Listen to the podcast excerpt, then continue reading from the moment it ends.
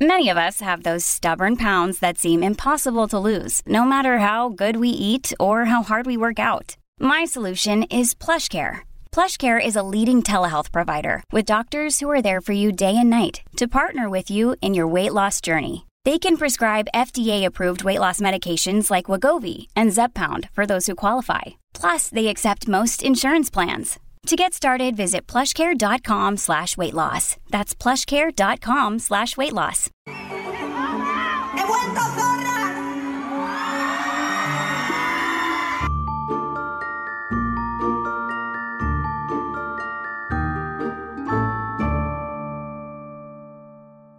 Muy buenas, yo soy Yayo Y yo soy Coral, y estáis escuchando la segunda temporada de Sofá, Manta y Crimen. el podcast que comienza cuando termina el compartir 4 metros cuadrados de tu espacio vital en la playa con gente desconocida. O cuando termina la época en la que estando en cama quieres de esta parte, pero quieres esta parte, pero quieres de esta parte, pero quieres esta parte, pero quieres de esta parte, pero quieres esta parte. O cuando empiezas a salir de la pobreza después de 45 días de bodas en un mismo mes. Fua, ¿y no te encantaría impedir una boda? A ver si me gustaría ser por un día la protagonista de mi edificio de vecinos, A ver, o la húngara. la húngara. Eh, tengo que impedir esa boda, tengo que impedir que se case. Eres un ridículo. Bueno, qué forma de humillarme tan gratuita por tu parte, la verdad. Pero bueno, es lo que hay. Bueno, después de que un número total de cuatro personas nos hayan preguntado que cuándo íbamos a volver, No mientas, me preguntasteis un montón. Sí, la verdad que sí. Parezco María Pombo diciendo, chicos, me estáis preguntando un montón por... Lo que pasa es que, claro, sin la parte de tener dinero. que hablando de tener dinero, hubo un chico encantador que se llama, espérate, Damaso, que nos comentó en Spotify, literalmente puso, quiero que seáis ricas y famosas. Ay, un ¿Se besito puede? pa' ti, Damaso. Es que se puede ser más maravilloso que esta persona. No creo. Un besazo para Damaso, la verdad. Bueno, También es verdad que no va a pasar, pero bueno, ya.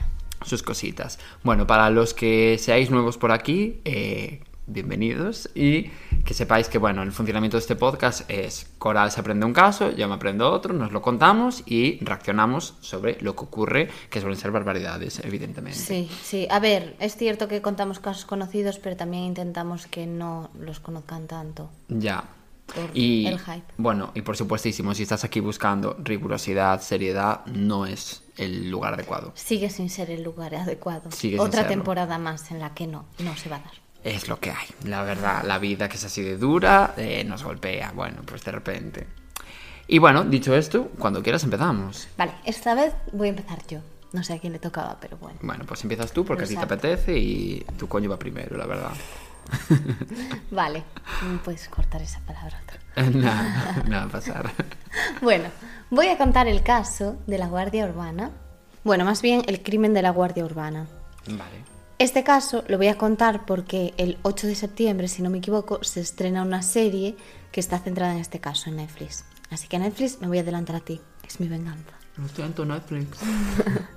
Bueno, todo esto ocurre el 4 de mayo de 2017 en Cataluña, a 60 kilómetros de Barcelona. Que no sé qué ocurre en Cataluña, yo no lo entiendo. Solo pasan cosas. Todo el rato solo pasan cosas. Casos, sí. Impresionante. La verdad es que sí, deberíamos de investigar un poco más sobre eso.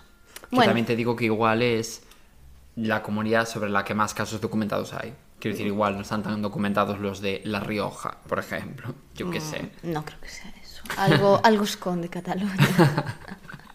algo escondéis. Bueno, el caso es que ocurre en el pantano de Foix. Eh, bueno, es un pantano donde la gente hace deporte. Y un día hay un chico que anda corriendo por la zona y se encuentra un coche calcinado. Hasta ahí, bueno, puede ser cualquier cosa. Bueno, ¿hasta, hasta qué punto? No, pero a lo mejor es alguien, yo que sé, fingiendo pues algo Que del quema su seguro. coche. del- algo del seguro. Bueno, vale, sí, sí. Es que Mi mente retorcida está pensando en No eso. sé. Bueno, yo qué sé, pues un coche calcinado, sin más. Pero el problema es, bueno, dadle la gravedad que queráis. El caso es que la policía va hasta allí y, y sí la tiene, en realidad, porque encuentra un cadáver en el maletero del coche. Entonces, claro, ahí se empieza a complicar todo. Sí, por lo que sea. Sí, por ahora no saben quién es el, el- Saben que es un chico, pero no saben quién es el, la persona que está... El quemado. Sí, el cadáver. No saben quién es. Entonces, bueno, pues acuden los Mossos de Escuadra, que es la policía de Cataluña, para quien no lo sepa. Para que viva debajo de una piedra. Bueno, puedes no ser de España. Bueno, claro. Bien. si no lo había pensado. Sí. Sí. de hecho tenemos un mogollón de, de oyentes fuera de España. Un besito para todos. Ah, como si tuviésemos algún oyente. bueno, el caso. Eh, bueno, eh, miran el número de bastidor, porque eso aparecía. Entonces, con el número de bastidor localizan a quién pertenece el coche. Vale. Y en este caso pertenece a un hombre que se llama Pedro Rodríguez. Que no pica piedra. No, que es un agente de la Guardia Urbana de 38 años. Vale. Entonces, bueno, la víctima en ese momento resulta que estaba suspendida de empleo porque había tenido una serie de problemas. O sea, resulta que tuvo un problema con una persona del Top Manta en la que le daba una paliza. Y alguien lo grabó y lo denunció. Y aparte, un día estaba en un control, una moto no quiso parar en el control, se dio la fuga, él la siguió y también otra paliza le dio. Pues- Entonces, con tan mala suerte que, de que allí había una cámara que le estaba grabando. O con tan buena suerte por parte de las víctimas. También, bueno, sí, del chico, del motorista. Porque si no, de flores. Sí, que eso es diría una amiga nuestra. Entonces, bueno, por eso, sí. Y por eso le, le amenazaron. Y entonces, pues bueno, que en ese momento estaba con ese problema. Vale, entonces empiezan a investigar y ven que este cadáver tiene un tornillo en la espalda de pues algún tipo de operación que había tenido. Entonces con Vale. ese dato indagan un poco más y llaman al número de teléfono del, del dueño del vehículo, Vale. o sea, de donde vivía. ¿Y quién contesta? Contesta Patricia, que era su expareja y la madre de su hijo, que su hijo tenía como dos años y medio. Vale. Ah, vale, vale, vale. Era pequeñito. Ya. Entonces contesta y le dice, mira, yo ya no estoy con esta persona, pero os doy el número de teléfono de con quién está ahora, porque era, le estaban llamando a casa, pues tendría el domicilio antiguo, lo que fuera. Ya. Bueno, el caso que mm, les facilita el teléfono de esta chica, que es Rosa. Bueno, le da los datos. No sé si tiene el número de ella. Ya, pero No le si son dice- tan amiguitas. Le dice Rosa. mm, no- Rosa Peral se llama. Mm, Vale, no Benito. No.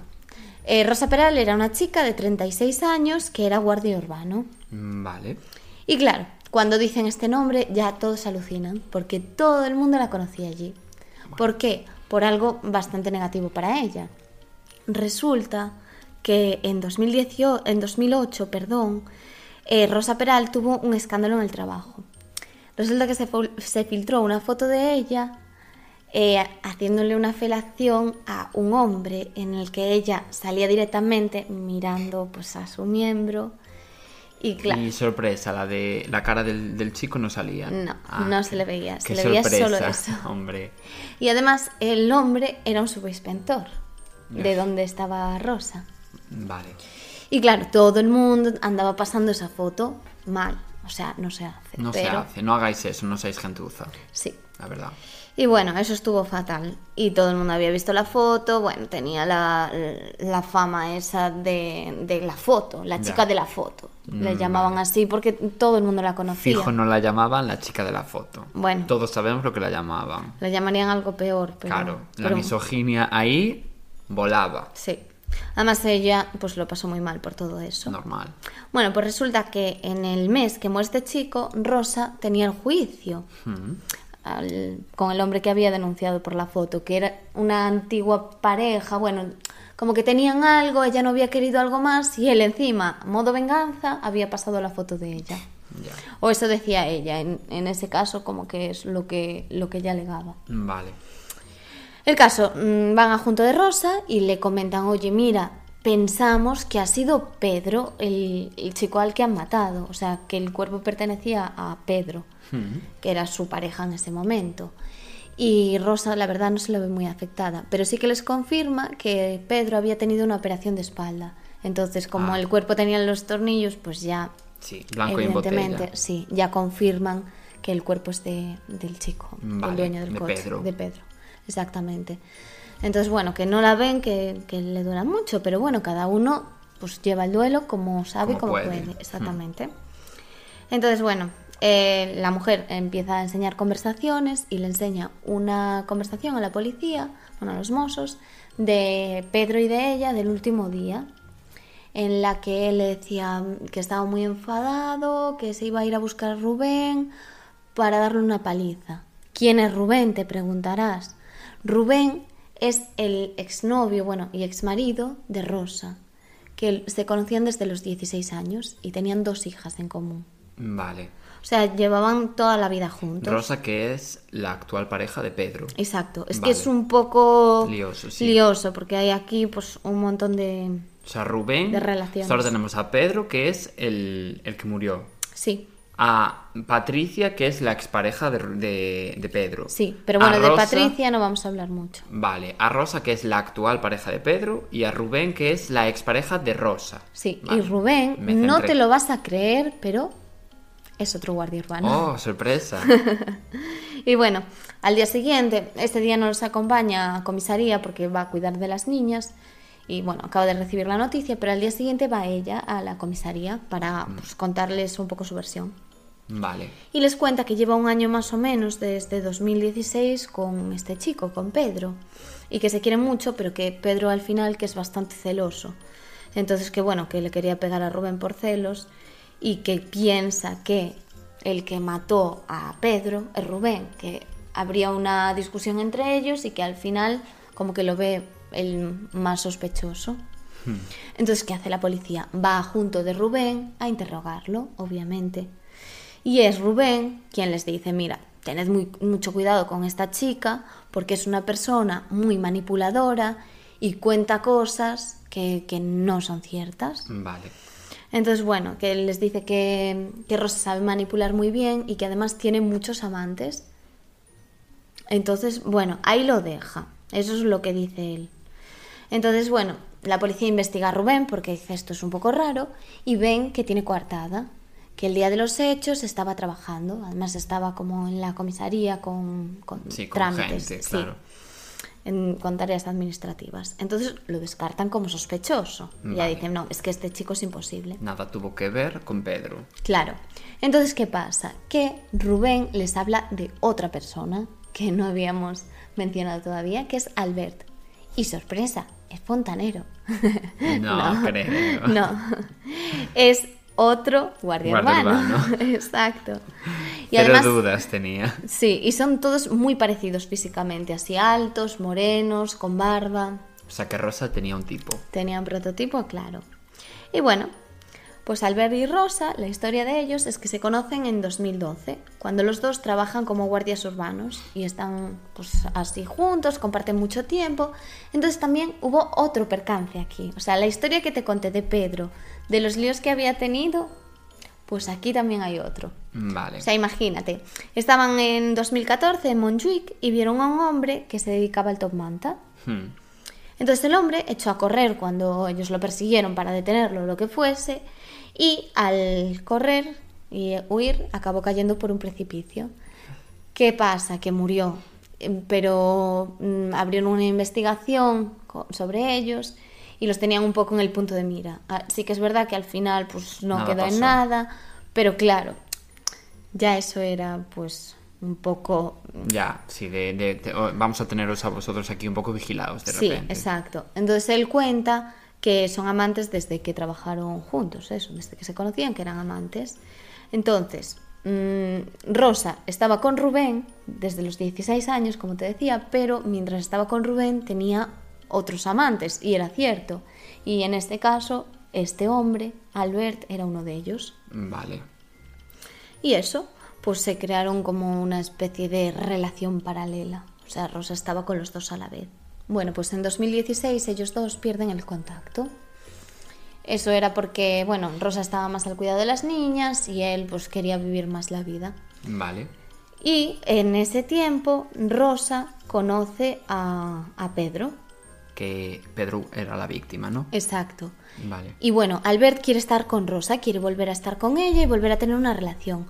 Pero ¿qué pasa? Que sí que es cierto que cuando Rosa estaba con Rubén, Rubén, según la versión de Albert, Rosa lo, o sea, Rubén consentía eso. Pero en este caso, Pedro, la nueva pareja de Rosa, era muy celosa. Mm, Vale, Me- claro. Me, quedó una rima. El caso. Eso que te llevaste. El caso.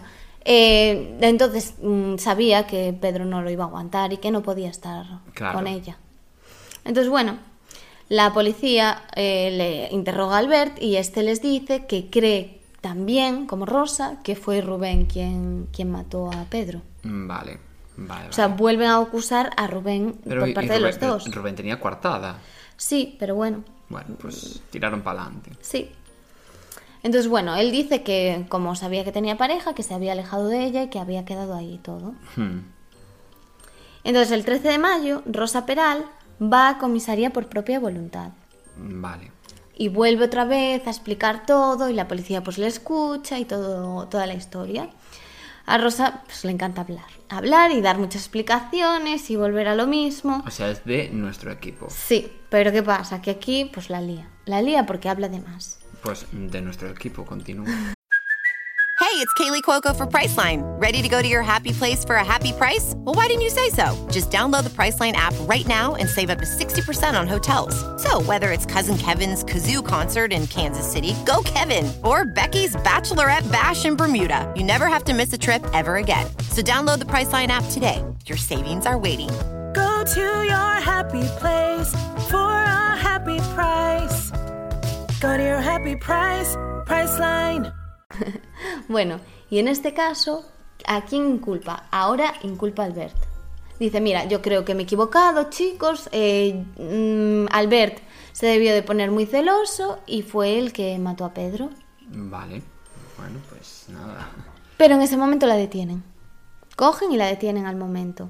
Y también habían detenido a Albert. O sea, creían que sí eran los sospechosos del, Los dos. Del asesinato. Exacto. Vale. O sea, las versiones de los dos no tenían ningún sentido.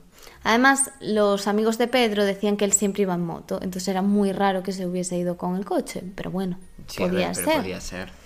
Pero es que además la policía, que lo hicieron muy bien, había buscado la geolocalización. Y claro, aquí nada tenía sentido, porque resulta que mm, aparecían los tres en el- la misma escena. O sea, tú piensas que habían estado el día 2 a la madrugada, o sea, del 1 al 2, esa noche, esa madrugada, habían estado los tres en el mismo sitio. A ver. Albert, Rosa y Pedro. A ver, os cantáis un poquito, ¿eh? Claro. Me parece. Sí, al día siguiente Albert se marchó porque tenía un juicio, pero después volvió. Y el día 2 fueron a donde vivía eh, Rubén, o sea, Albert y Rosa fueron hasta casa de Rubén. Mm, Bueno, vale, vale, vale. Es que no tiene ningún sentido. Y después dieron unas vueltas alrededor de casa de Rubén y se fueron al pantano. Mm, Vale. Ahora lo entenderás todo, porque así contado no tiene mucho sentido. Entonces la policía les cuenta la información que tienen y Rosa reconoce que mintió. Claro, tú piensas que aquí la policía con la geolocalización lo que parecía era que Rosa y Albert habían ido a casa de Rubén a dar vueltas allí para que pareciese que habían... es- Claro. claro, para que pillasen la geolocalización de Rubén. Claro. Pero, ¿qué Pero pasa? los pillaron a ellos, porque son Exactamente, cortos. son tontos. Rosa reconoce que mintió y empieza a contar otra versión completamente diferente. Vale. Y atención. O sea, Rosa les cuenta que estaba amenazada por Albert y que cuando éste se entera que está con Pedro, se enfada mucho y se cuela el día uno con un pasamontañas y un martillo o un hacha, un arma, y ella se encierra en la habitación de sus hijas durante dos horas. Bueno, pues nada, todo Sí. súper normal. Y entonces escucha ruidos abajo y cuando para de escuchar ruidos baja y ve todo lleno de sangre. ¿A dónde baja? A la planta. Querías que dijera abajo. Bueno, Quería, quería. pues el caso es que Albert le dice que limpie la sangre. O sea, le amenaza y le dice que como cuente algo, que mata a sus hijas. Y aparte se va al juicio y dice, mira, como cuentes las cosas, mm, tus hijas pues mueren. Mm, Bueno, pues vale. Entonces vuelve y decide incriminar a Rubén. En esto pues coincide.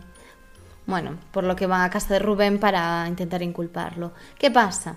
Que son tan poco inteligentes que ellos pensaban que apagando los móviles no se iba a detectar que ellos estaban allí. Pero es que aunque sus móviles estuviesen apagados, los de ellos dos, ¿sabes? Ellos se llevaron el móvil de Pedro, Hmm, claro. pero llevaban los móviles consigo y como los llevaban apagados pensaban que, que eso no se iba a detectar. Pero es que los móviles apagados sí que, sí que Claro. se geolocalizan. Entonces, bueno, ya, ya mal, No, mal. no, es que además, a ver, sois guardas urbanos, ¿eh? Que quiero decirte, no eres deshuesador de pollos Sí. para no saber exactamente cómo funciona eso. Yo no sé cómo funciona eso, pero es que yo no soy guardia urbano. No, yo tampoco lo sabía, ¿eh? Claro. Pero a ver, tampoco me arriesgo a ir con el móvil. Y no trabajas de ello. No. Digo, Sí, eso también. Bueno, pues la policía lo que hace es crear una recreación de los hechos. Entonces, juntan a Albert y a Rosa, pero separados. Aunque la policía aprovecha y en algunos momentos les deja escucharse unos a otros para ver, para La que ellos vean, claro, lo que dice el uno del otro y claro, pues que, sí, que me cometa un error. Exactamente. Entonces, bueno, Albert niega todo y cuenta que de la madrugada del 1 al 2, Rosa le llama después de mucho tiempo llorando y le cuenta que ha tenido que matar a Pedro. Él pues se lo toma a broma y dice, esto es mentira. Y cuelga el teléfono y dice, esta Rosa, qué cositas Sí, tiene. qué cosas. Sí, en plan, uy, Cómo se torra. tantas ganas tiene de estar conmigo que mira qué excusas se inventa. Cómo se torra la rosa. Sí, pero ¿qué pasa? Que, que le entra la curiosidad y dice, mira, la voy a volver a llamar. Entonces, bueno, va a casa de Rosa a descubrir si es cierto. Y ella le cuenta que le pegó y que por eso lo mató. Y le pide que le ayude a esconder el cuerpo. Él dice que no, pero bueno, que al final acaban limpiando la escena. Y Albert se va al juicio que tenía, que eso pasó porque acudió al juicio. Y después vuelve otra vez y van a casa de Rubén para inculparlo y luego queman el cuerpo. Lo único que coinciden es en eso, en que quieren los dos inculpar a Rubén. ¿Por qué tanta manía Rubén? Pues Rosa sobre todo porque estaba en juicios con él para la custodia de las niñas. Entonces, bueno, entendemos que así se lo quitaba un poco de encima. Y se llevan bastante mal. Entonces, el 31 de enero del 2020 empiezan los juicios. Bueno, y aquí inspeccionan la casa de Rosa y ven que está limpia y recién pintada. Esto es un poco raro ya. Eh, y cantoso. Es que, Rosa, chica, de verdad, eres policía. Que Deja sí. de hacer el ridículo. Ya con lo de la geolocalización está claro. Además, analizan los WhatsApps y aquí vas a flipar bastante. Rosa, el día 3, habla con un vecino suyo. El vecino le habla y le pregunta si utilizó una sierra eléctrica. O sea, ya un poco raro. Pero se cree que esa sierra eléctrica la utilizó para cortar el sofá, porque estaba manchado de sangre, entonces para deshacerse del sofá. No se piensa que la utilizó con el cuerpo de Pedro. Ah, bueno, bueno, por lo menos un detalle. Que un detalle que no tiene la persona de la que voy a hablar en mi caso, por cierto. Ahora nos cuentas. El caso es que mm, habla con este vecino en la conversación y también este vecino le dice, el día 3, ¿eh? repetimos. O sea, que hacía nada, se acababa de acostar con él. Quiero decir, si tú tan amenazada estás, ¿hasta qué punto mm, piensas en otra cosa? Ya, Y bueno, la actitud de Rosa no era de una persona amenazada. ya. Y eso, que el vecino y Rosa también tenían una aventura. O sea. Rosa no perdía el tiempo. Pues hacía bien, hacía bien. Yo a favor de Rosa en este caso. Eh, Solo en este, la Ya. verdad, porque en el resto no. Y además que estabas engañando y puedes tener lo que quieras con quien quieras, pero hasta qué punto puedes engañar así Exactamente. a, a la gente. Bueno, pues el día 4, cuando se descubre todo, horas antes de que vaya la policía a interrogar a Rosa y todo esto, eh, Rosa había tenido una comida. O sea, tú imagínate, una comida con los del trabajo. Ya. Vale, pues, o sea, es que tenía una vida bastante activa, la verdad. Sí, sí, horas antes de que vaya la policía a su casa, había ido a esta comida y aquí, aunque estaba con Pedro, para todo el mundo estaba de pareja con Pedro, pues aparece de la mano con Albert. ¿Cómo te quedas? Eh, pues, a ver, Rosa, de verdad, ubícate. Y No sale, sé. salen las fotos con, con Albert, sacando la lengüita, toda feliz. O sea, una cosa muy extraña. Que a ver, los otros se quedaron flipando, dijeron, vaya Coti nos tocó hoy, ¿sabes? Buah, en realidad, el chisme estuvo súper bueno ese día. Sí, pero bueno, ahí se quedó, o sea, en una anécdota. Y bueno, Rosa, además, ese mismo día le había dejado un compañero la furgoneta que le pidió a ella para mover unos muebles. O sea, es que de verdad, ¿cómo puedes cantearte tanto? ¿Cómo lo haces? Eres Disimula. muy desubicada, Rosa. Además, en el caso de Albert, que no se quedaba corto tampoco, había comprado un móvil prepago unas semanas antes y lo encendió el día 1. Es que más un móvil prepago, ¿qué es esto? 1985. No, es que no sé, no tiene ningún sentido. Y le hizo una pérdida a Rosa el día 1. perdida que la policía cree que es como una señal de empieza todo. De asesina. Sí, Quema. como en el caso de Maje, que el chico había cambiado el, el WhatsApp, como la policía también pensaba que era Es una verdad. señal. ¿Te acuerdas? Mm. Pues eso, los últimos WhatsApps de Rosa eran diciéndole a Albert, espera que me deshaga de este y así podemos estar juntos. Dios. Rosa, Rosa, de verdad. Por favor. Un poco de, de neuronas. No, no. Una. Do- es que con una te llega. Sí, sí, de verdad, con una llegaba, eh.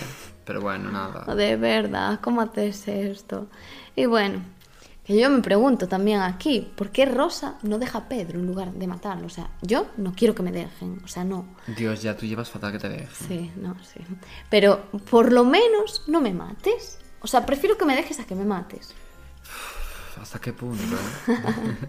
Nah, bueno, el caso, si mataban a Pedro y hacían pasar por culpable a Rubén, pues los dos salían ganando, porque así Albert y Pedro no tenían problemas entre ellos de soportar los celos de Pedro, Hmm. ni había nadie de por medio para Rosa, y además Rosa pues se quitaba al padre de sus hijas de encima, pues para no tener que lidiar con, que no con juicios y custodias. Claro.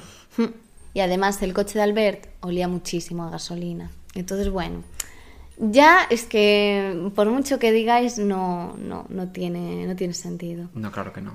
Además, es que vas a alucinar. Albert le había preguntado a un compañero días antes que cuál era la mejor forma, cuál creía él que era la mejor forma de matar a alguien. Ah, bueno, pues así como típica pregunta que Sí, haces. y él les- le decía que la mejor forma como deshacerse de un cadáver era quemándolo. Bueno, pues para adelante. No, es que lo hicieron todo bastante mal. Más cositas. El día 1, Pedro y Rosa se habían ido con sus respectivos hijos de escapada. O sea que Rosa se había ido con Pedro sabiendo que lo iba a matar. Por ahí, en plan de paseo. Buah, flipo. O sea que es, Es- terrible en realidad. sí que flipo. Tenían todo el plan montado. Y esa misma noche fue cuando recibió la llamada del móvil. del- Y, y del el móvil WhatsApp de, ya puedes eh, hacer lo que tienes que hacer. Madre mía. Y bueno, las hijas de Rosa, en este caso, claro, ¿qué había pasado con las hijas de Rosa? Porque se supone que habían estado allí cuando ocurrió todo. Quiero pensar que no se enteraron de nada, pero no se sabe, porque las niñas se acogieron al derecho de no declarar. ya. Pero la novia actual de Rubén en ese momento eh, dijo que las niñas le habían confesado que habían visto a Pedro caminar como un robot.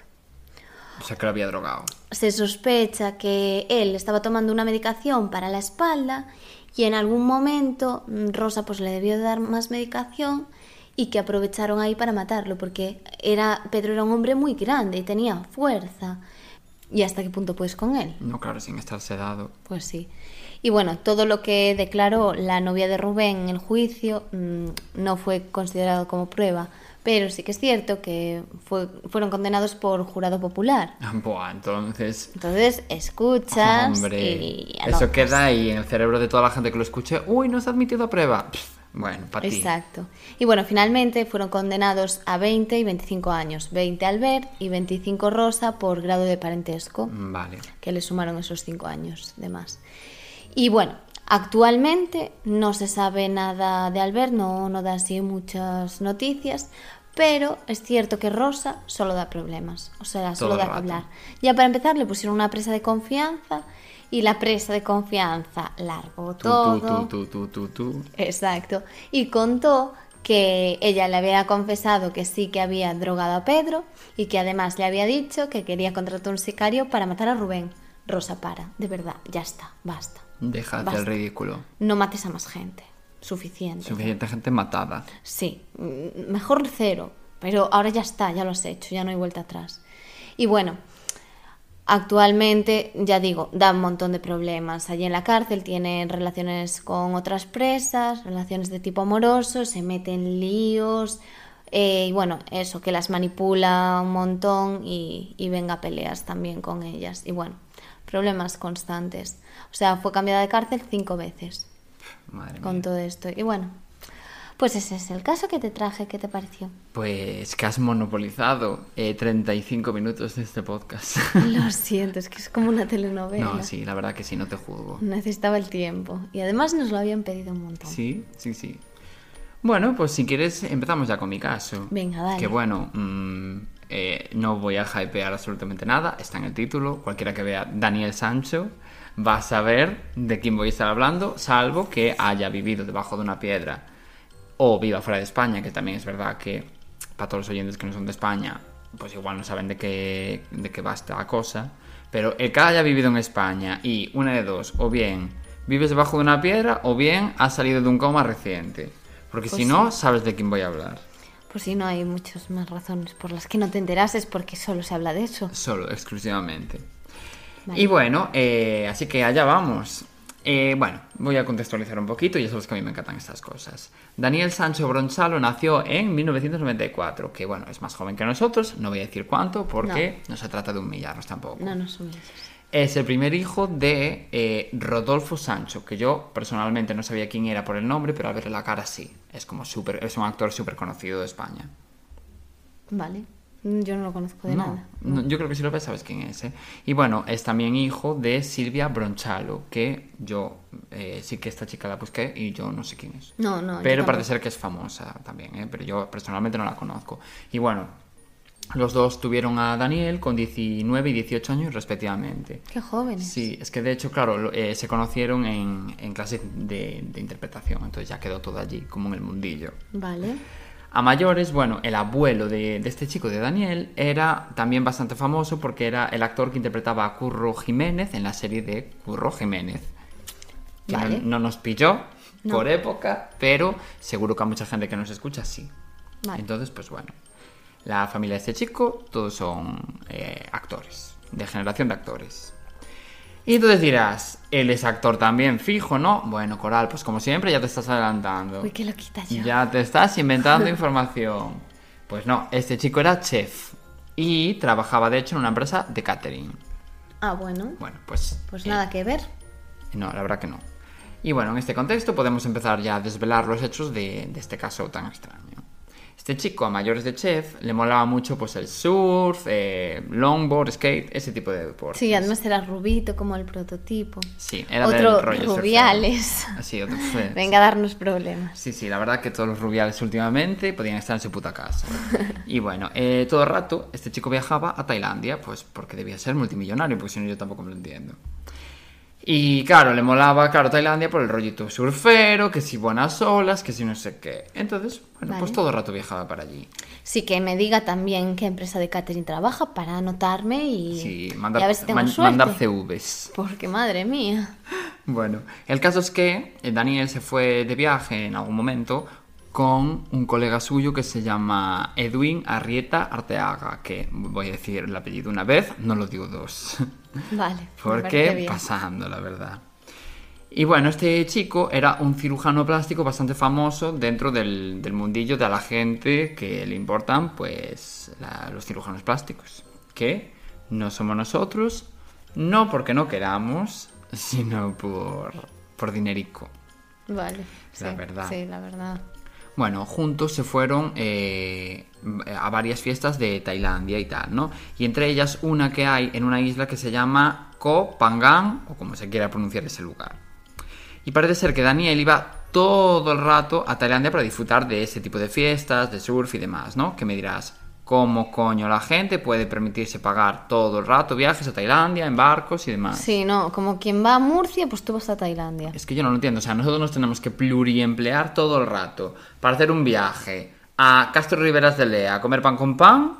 Y, ¿entiendes? Y este chico, ala, ala, ¿a dónde nos vamos? A Tailandia. Bueno, ¿Qué tengo hoy para hacer? Mm, No tengo ningún plan. Vale, Tailandia. es que yo flipo. Bueno, pues. En fin.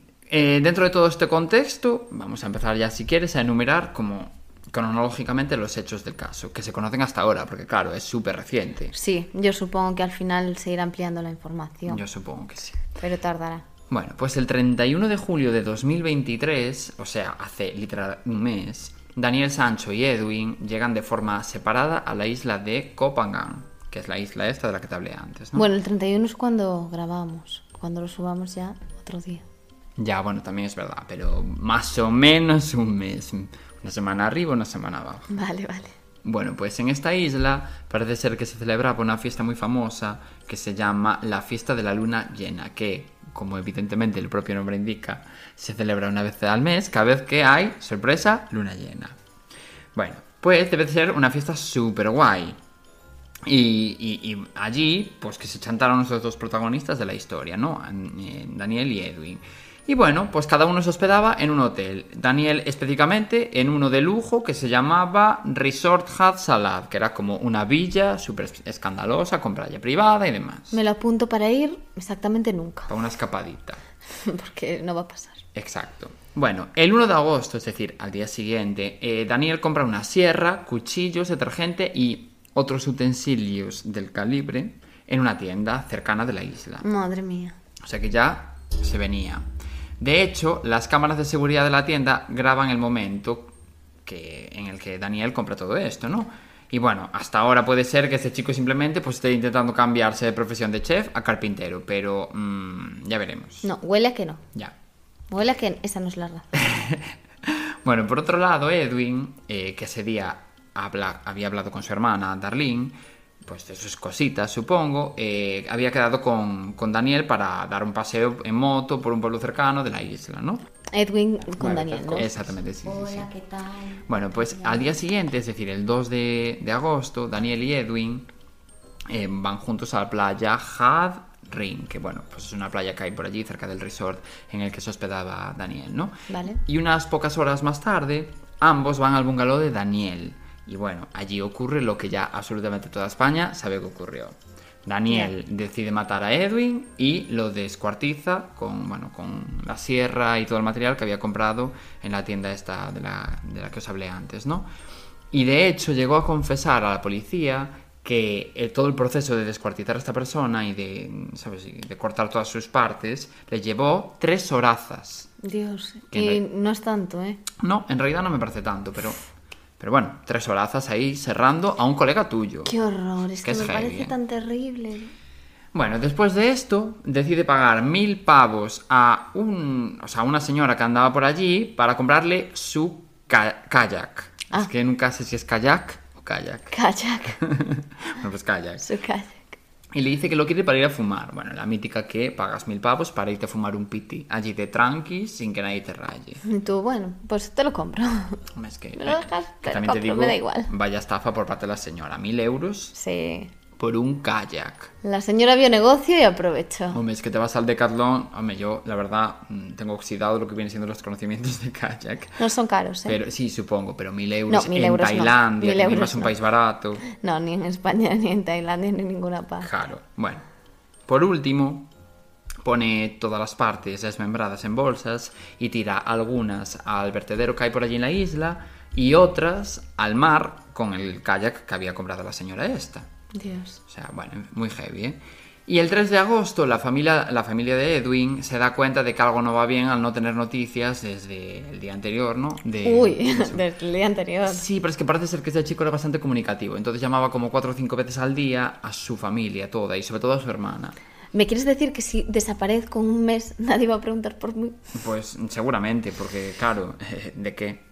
Es que encima ¿quién llama? Es súper invasivo llamar. Ya, eso es En verdad. 2023, habiendo WhatsApp y tal. Deja- dejad de llamar. Si llamáis, sois gentuza, lo siento. Ay, pobres. No. No, no, gentuza no sois. Pero si de- llamáis y nos escucháis, no sois gentuza. Claro, pero si no nos escucháis y encima llamáis, Ah, sí, eso está feo. ¿quién os creéis que sois? Eso es verdad. De verdad lo digo. Bueno, después de esta pausa dramática. Bueno, de hecho, Darling, la hermana de Edwin, en ese momento intenta contactar con él a través de sus contactos de Instagram. Porque, claro, ve stories, pues de, pues aquí con Pepa Pérez, arroba Pepa Pérez, ¿sabes? Y con gente así. Y entonces es ahí cuando da con el Insta de, de Daniel. Y decide hablarle, en plan, oye, ¿sabes algo de, de, de, de mi hermano, tal, no? Y entonces Daniel le dice que no sabe nada de él, que le perdió el rastro en la playa, en la playa esta que está cerca de su hotel, ¿no? Y bueno, evidentemente, en ese momento, Darlene le pide que denuncie su desaparición. Claro. Claro. Le dice, oye, si no sabes nada de él, hazme el favor de ir a comisaría porque yo no puedo. Exactamente, Entiendo. porque no estoy en Tailandia. Claro. Y entonces Daniel le dice que irá a una comisaría por allí cercana cuando se duche, porque bueno, antes muerta que sencilla. Madre mía, que quería tener bonito el pelo, ¿no? Claro, pues lo tenía igual un poco grasiento, se acaba de levantar, pues dijo, uff, primero me ducho y luego ya sí, eso voy. No iba a dar mala imagen a la policía. Eh, exactamente, o sea, un desubicado.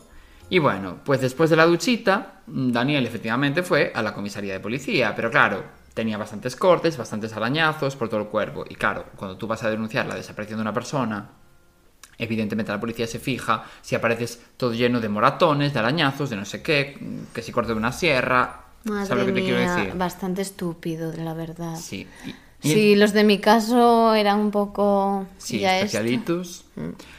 Y bueno, la movida es que encima, en ese mismo momento, un, bueno, un señor, un recolector de basura que, eh, que, que trabajaba en el vertedero de la isla, descubrió una pelvis seccionada e intestinos humanos en un, claro, en el propio vertedero. Así que, lógicamente, en ese momento la policía decidió investigar un poco lo que estaba ocurriendo. Les aparece un chico eh, hablando de una desaparición de alguien y les aparece un recolector de basura diciendo que si encontró un intestino delgado y la pelvis seccionada de no sé quién, pues igual unieron cabos y dijeron, oye, igual tienen algo que ver estas dos Hombre, cosas.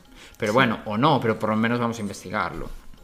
Y bueno, entonces en este contexto todo aparece en escena eh, el- un policía que debe ser como súper famoso en Tailandia, que es como el Sherlock Holmes de Tailandia. Que bueno, pues Vale. no, voy a, no voy a decir su nombre porque no me pienso autohumillar de esa forma, me parece que es absolutamente innecesario. Pero bueno, que este chico de repente apareció en escena, la verdad. Y un policía que dijeron, vamos a, a darle la investigación a este señor para que se ponga manos a la obra y solucione el percal este que nos acaba de pasar aquí de repente, ¿no? Vale. Así que el 4 de agosto, durante una nueva búsqueda en el mismo vertedero en el que había aparecido una pelvis, la policía encuentra más restos humanos, ¿no? De, de- claro, de Edwin. Ellos no sabían si era de Edwin, pero bueno. Se supone que eran de la misma persona. Claro. En una de las bolsas había eh, dos partes de una pierna junto a una camiseta y unos pantalones cortos. Y bueno, que claro, era la ropa de Edwin.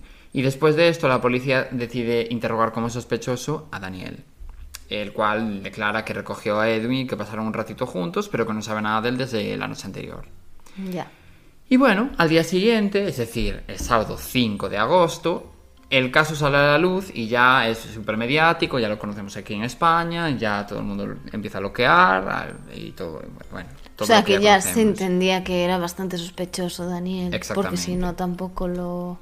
Sí, no, de hecho en ese momento tanto. es detenido después de confesar que efectivamente había asesinado y desmembrado a Edwin. Madre mía, es que qué loco. ¿no? Porque yo supongo que dijo, mira, ya aquí ya, es que vale, ya han descubierto las partes de esto, han descubierto tal, sospechan de mí, me están investigando, vamos allá a tirar, eh, de, de decir la verdad. Y a ver si por lo menos así Vale, libro vale. de Mm. algo. Y bueno, en ese momento la policía dice que Daniel mató a su amigo por, y cito textualmente, celos. ¿Celos por qué? Bueno, eso dijo, eso dijo la policía. Plan, como que debieron de interpretar que tenían una relación, que se había celado de alguien y que decidió matarlo. Vale. Eso es como la línea de investigación que tenía la policía en ese momento, ¿no? Vale. Y bueno, tras estos acontecimientos, la poli encuentra el kayak del que te hablé antes, el que había costado mil euros, que es el que Daniel usó para tirar al mar el resto de restos, valga la redundancia, de Edwin. Y al día siguiente, el 6 de agosto, Daniel niega que Edwin y él tuvieran una relación. Y además afirma que estaba amenazado por él, diciendo la mítica frase que dijo de vivía en una cárcel de cristal. Mm. De hecho, llega a decir, y cito textualmente, que era su rehén, me obligó a hacer cosas que nunca hubiera hecho, estaba obsesionado conmigo, me engañó y me hizo creer que quería hacer negocios conmigo eh, y meter dinero en la empresa de la que yo soy socio, pero que era todo mentira, lo único que quería era que fuese su novio. O sea, que tenían, o sea, llegaron a tener una relación amorosa o por lo menos relaciones sexuales. Una relación amorosa, eh, él lo descartó.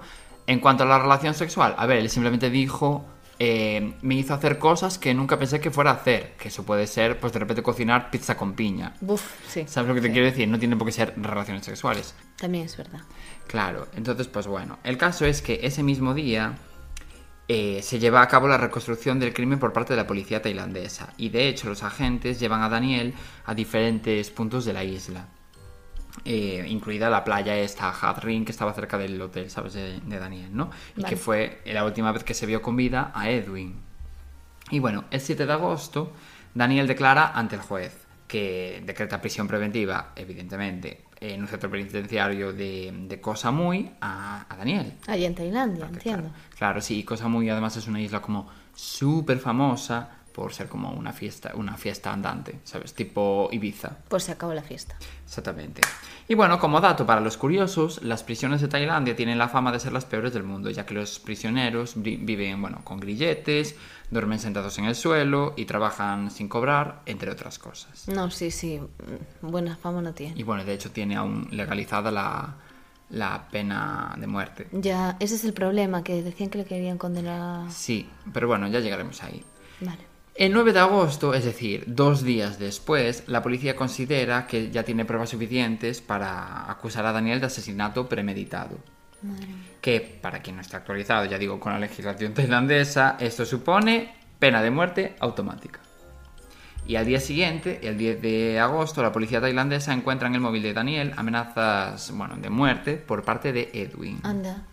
Vale. Y en las conversaciones privadas entre estos dos se revelan cosas como que Edwin advirtió, advirtió perdón, a Daniel eh, que haría públicas fotos, bueno, comprometedoras suyas y cortaba la, la relación que supuestamente habían empezado después de conocerse por Instagram.